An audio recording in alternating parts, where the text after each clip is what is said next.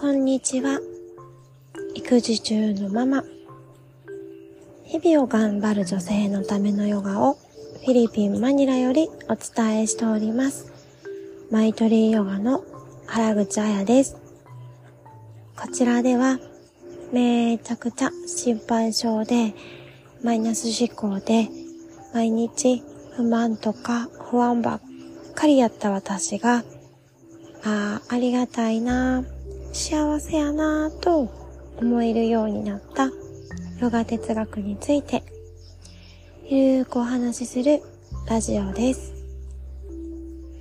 必要な方に届き、その方の今日が昨日よりもちょっとでもね、心地の良いものになれば嬉しいなと思いながらお話ししています。こんにちは。皆さん、えー、いかがお過ごしでしょうか？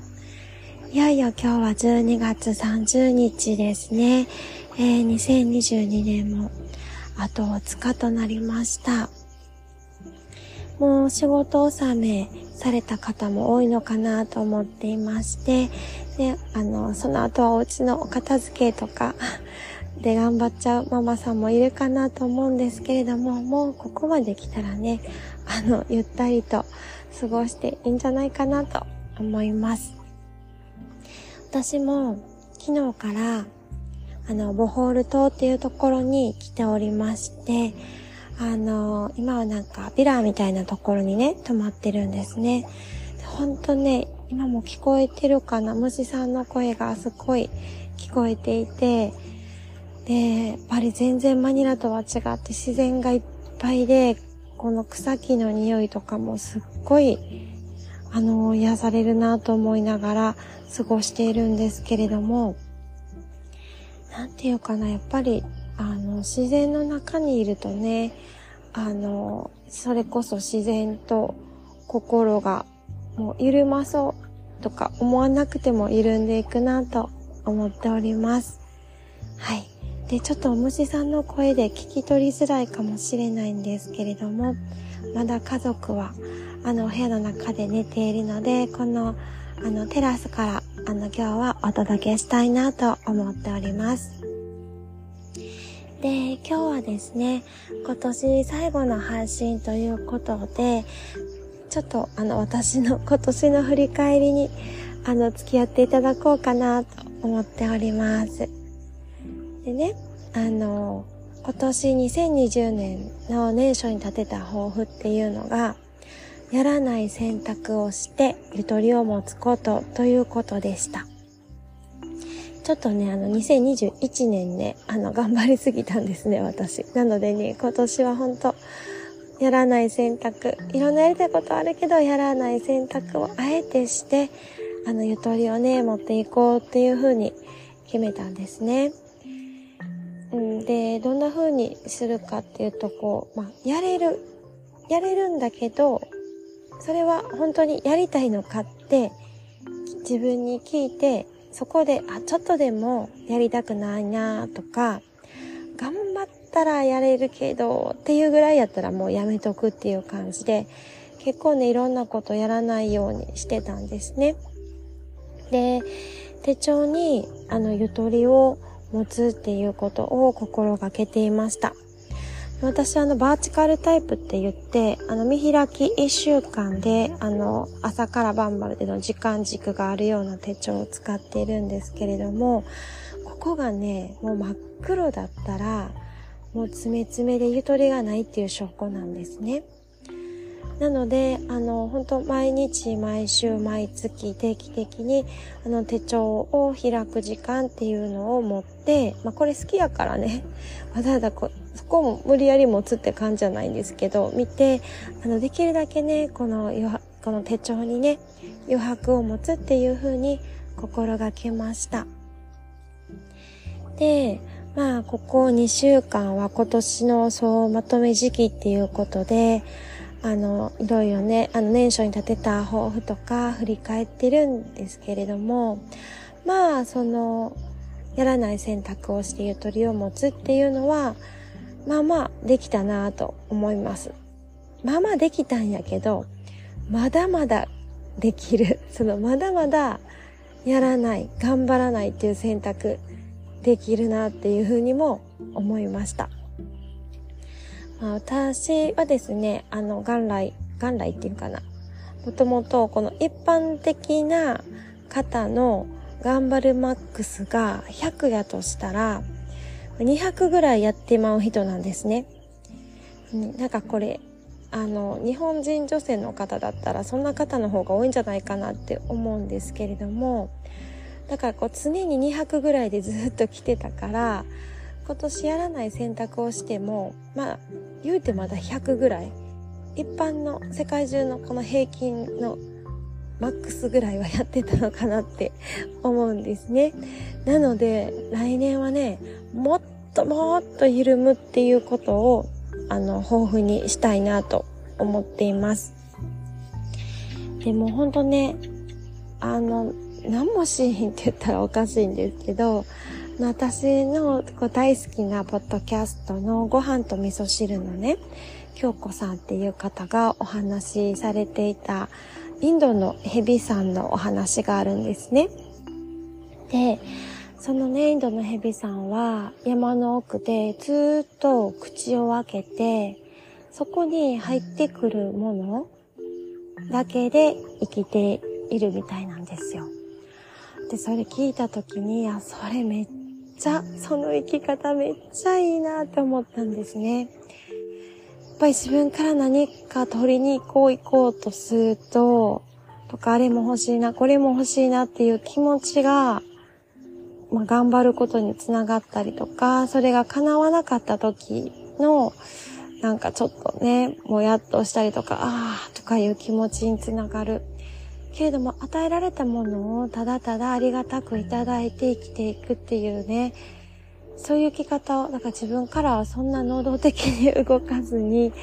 ていう生き方、そのくらいの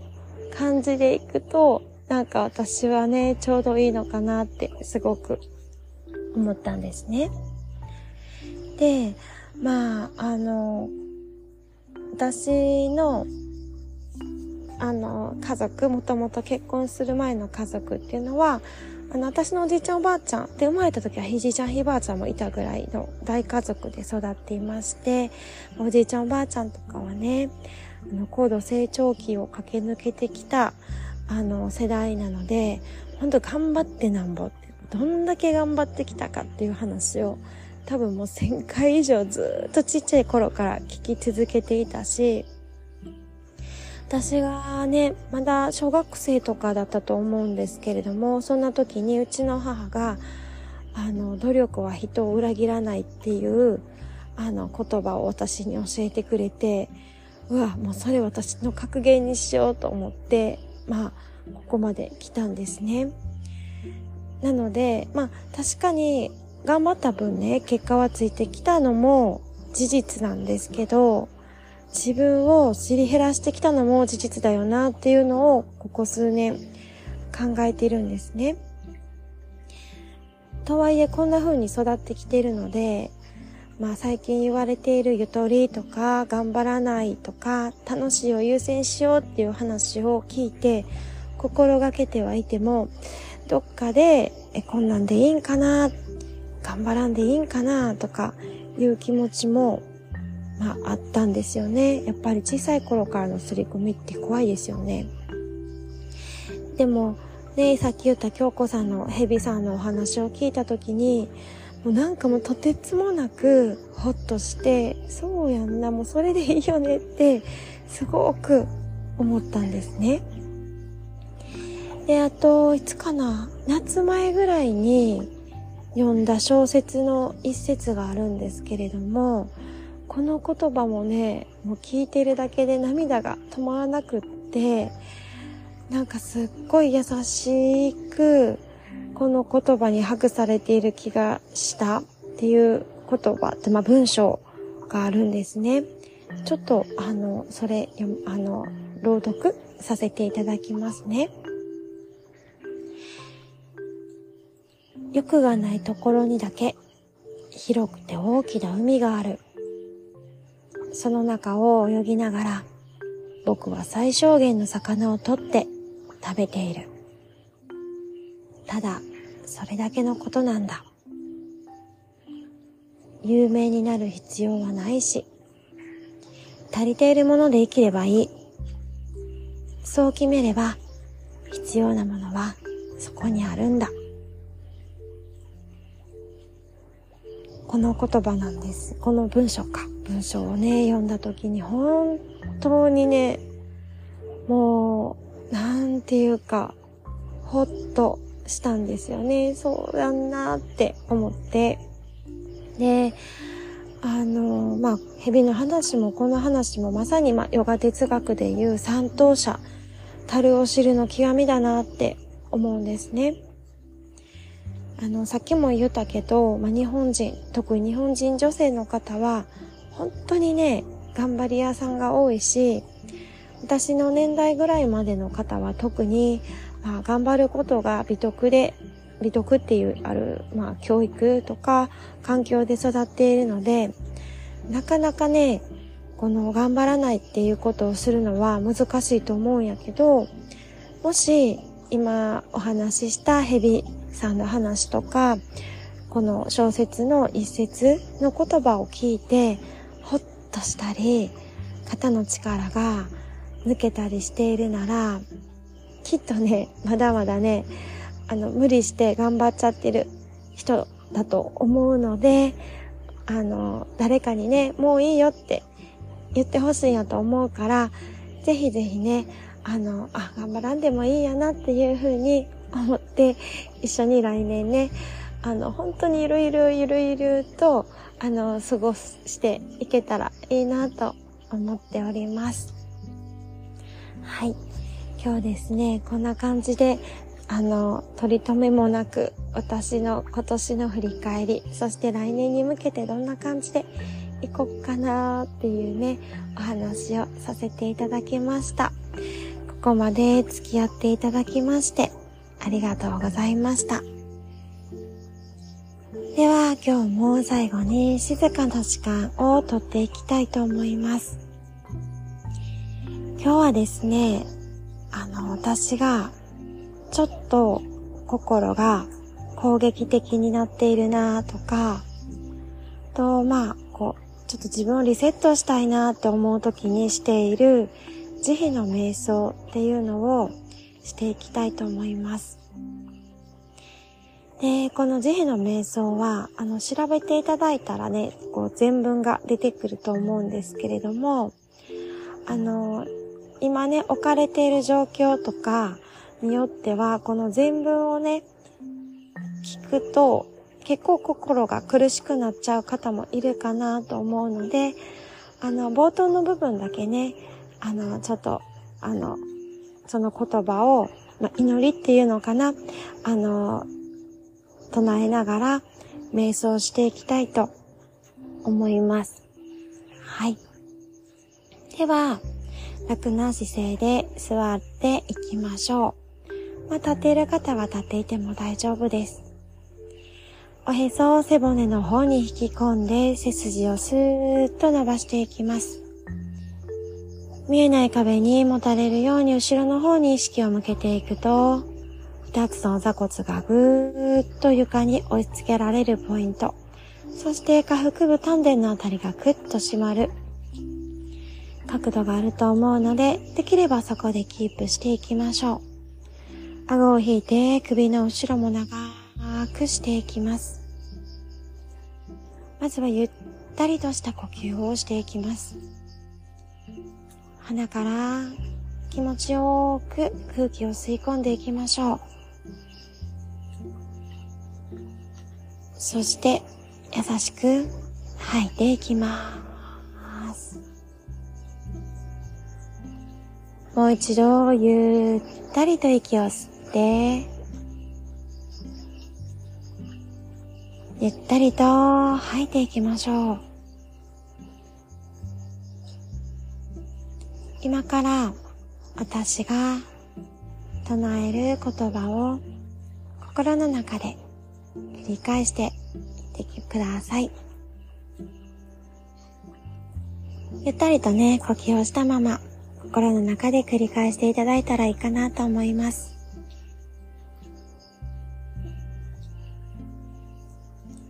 慈悲の瞑想。私が幸せでありますように。私の夢や願いが叶えられますように。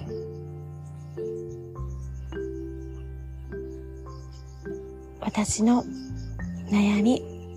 苦しみがなくなりますように。私に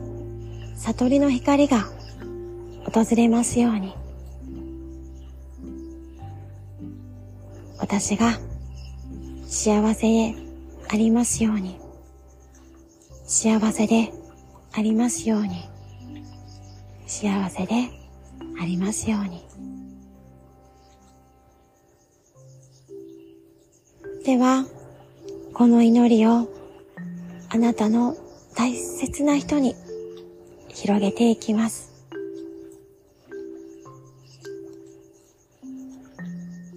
私の大切な人が幸せでありますように。私の大切な人の夢や願いが叶えられますように。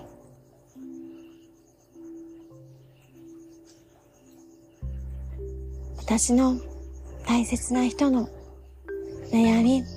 苦しみがなくなりますように。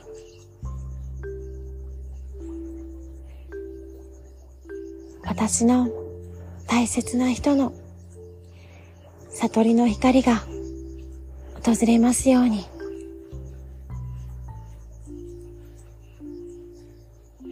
私の大切な人が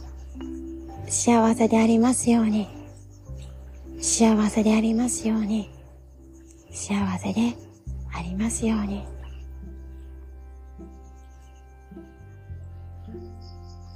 では、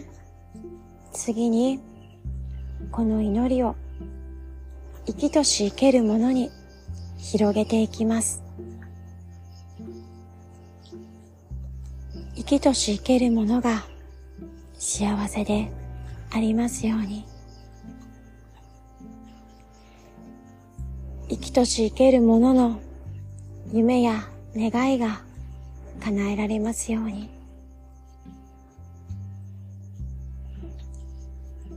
生きとし生けるものの悩み、苦しみがなくなりますように。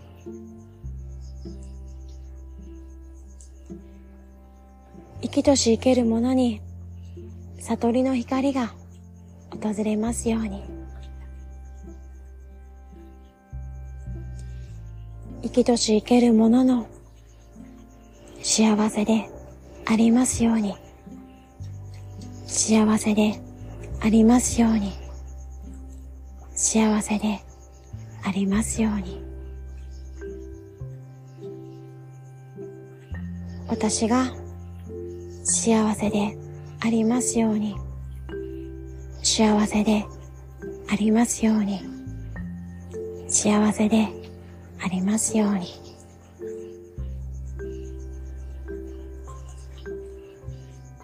ではゆっくりと鼻から息を吸っていきます。その呼吸を胸いっぱい体全部に広げて、優しく吐いていきましょう。目を閉じたまま、ゆったりとした呼吸を続けていきます。今日も、そして今年一年ですね。このポッドキャストを聞いていただきましてありがとうございます。もし今日見つけてくださった方がいたら、年内最後に見つけていただいて、そして最後まで聞いていただきまして、ありがとうございます。また、2023年も、こんな風にね、あの、お話ししていけたらなと思っておりますので、どうぞ皆様よろしくお願いいたします。明日、大晦日の朝は、このテラスから、あの、ヨガのね、レッスンをしていきたいと思っております。朝、日本時間の6時5分からで、ちょっと早いんですけれども、あの、2020年最後の一日ですね。整った状態で、丁寧に過ごしていきたいなと思う方は、ぜひぜひね、一緒にあの時間を過ごせたら嬉しいなと思いますので、あの、興味のある方ね、またご連絡いただけたらと思います。はい、今日も本当にありがとうございました。えー、楽しい、楽しい、幸せいっぱいの年末年始をお過ごしください。ありがとうございます。